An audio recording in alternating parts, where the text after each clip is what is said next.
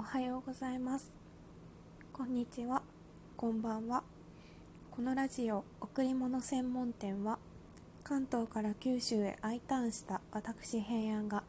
主に I ターン生活や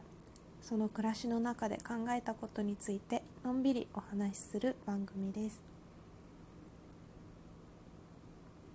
えこちらへ来てからの車生活なんですけど通勤今20分くらい運転したところにある会社でお世話になってるんですが毎朝水色のフィアットとすれ違うんですよ。このフィアットがねとっても可愛くてすごくいいなって思ってるんですけどたまに帰りも一緒なんですよね。一緒というかすれ違うんですよ。それであの今まで車通勤というのはしたことがなかったのでなんか車を覚えるってすごく新鮮でまあ全然知らないお姉さんなんですけどその水色というかミントグリーンみたいな綺麗な色のフィアットを運転されているのはうんなんか今まで通勤電車でああこの人いるなとかって私結構そういうのを覚えるのが得意なんですけど車を覚えるっていうのはなんだかすごく新鮮でいいなと思っている今日この頃です。はい。3回目の今回は単身九州へ来て良かったこと2ヶ月編その2ですはいえー前回までで4つかな？いいところをお話ししましたが今回5つ目からお話しします。5つ目ドライブが楽しいということです。先ほどお話ししたように車中心の移動手段が車中心の生活をしています。運転自体は上手ではないんですけれども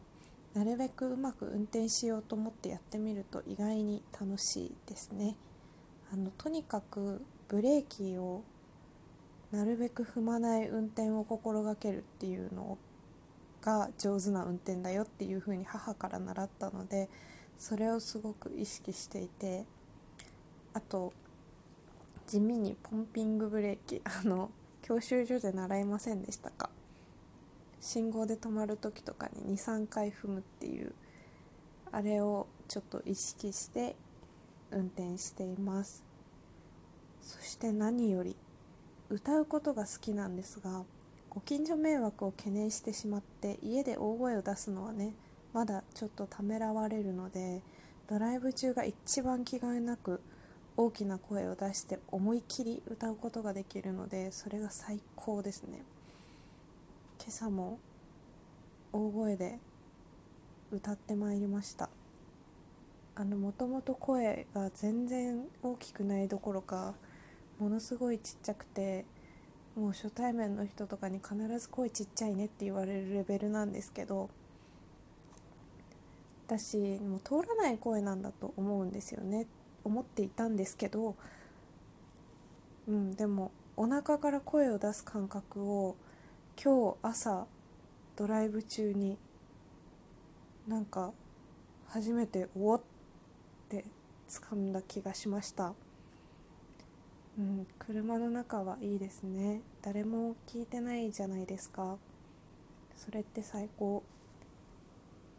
うん歩く機会が極端に減ることとかお金が結構かかるっていうことはデメリットなんですけど、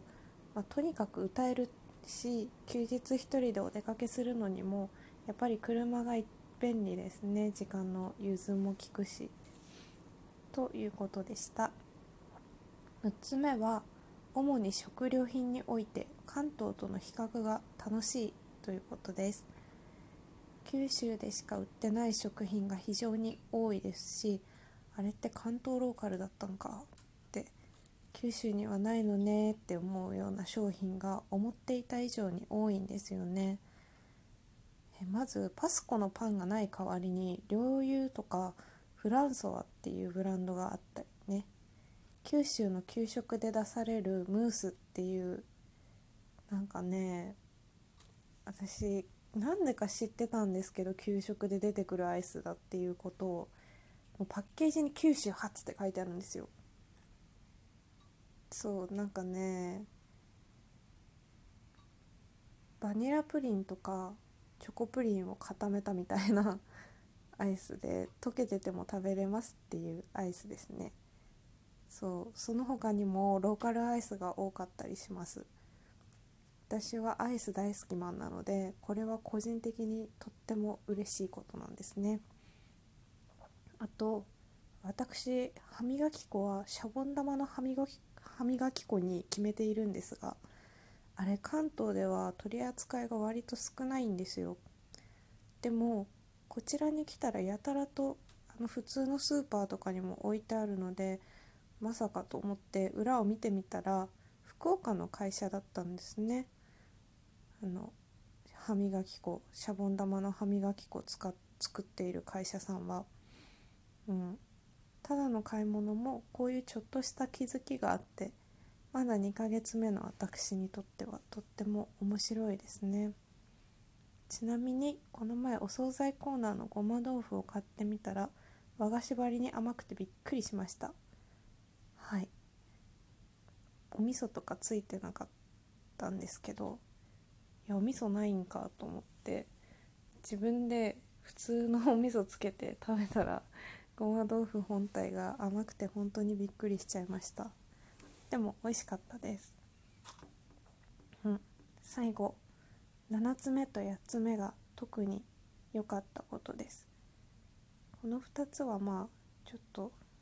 似たようなことなんですけどそれは暇なので内政がはかどるということと家族友人などの大切さを実感できたことです。はい。内政がはかどるはかどるはもうそのまんま。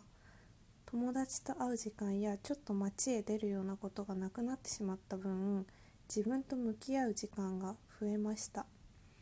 都会の一人暮らしでももちろんできることなんですけど田舎だとより一層時間があります。夜なんてお店やってないですし友達もまだあんまりいないですしね。周りの人も環境もガラッと変わって全然知らなかった価値観にも出会うのでそういう意味でもなんか自分にの中になかったものがたくさん入ってくるし時間があるからなんか自分を見つめ直すきっかけになりましたね。今まであんまりそういうの考えてこなかった。った人生だと思うのでね、うん、今までが考えなさすぎたっていうのはあると思いますが。はい。で8つ目の家族や友人の大切さを実感するというのは、ま、想像に難くないと思うんですけれども本当に痛感します。だってめちゃくちゃ寂しいんです。本当に寂しいんですよ。来る前はねどこにいたって大切な人の一番大切な時にそばにいられるかいられないかって距離はあんまり関係ないなって思う出来事がたまたまあったんです。これについては後々お話できたらいいなと思うんですけどだから実家も地元も友人のことも本当愛してやまない私が I ターンを決意できたんですよ。その出来事のおかげで。かげで。うん。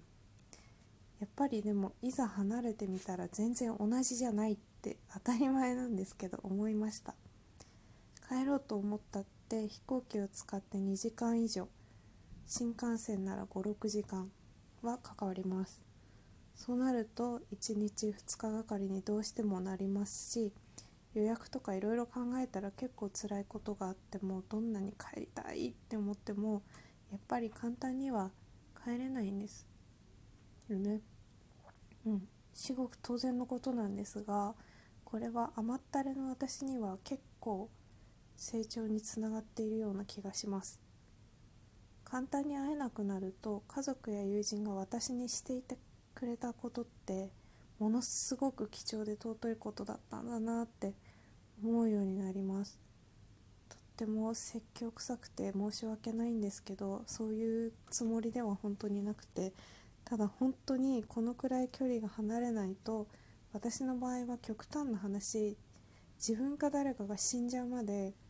このことが分からなかったような気がしてます。みんな生きてるうちにそれが少しでも分かったっていうことがすごく良かったなって思っています。最後ねだいぶ臭いお話になっちゃったんですけど本当に心の成長と家族や友人のありがたみの実感だけでいろんなものを投げ出してでも九州に来た甲斐があったなって私は思ってます。そしてもしこれを聞いて I ターンとか移住に興味を持ってもらえるようなことが万が一あったらとっても嬉しいなと思います。まあそんなことを言いながら辛いこともすっごくたくさんあるんですけれども。はい。こんな感じで今回は単身九州に来てよかったこと2ヶ月編その2をお送りしました。最後までお付き合いいただきありがとうございました。またね。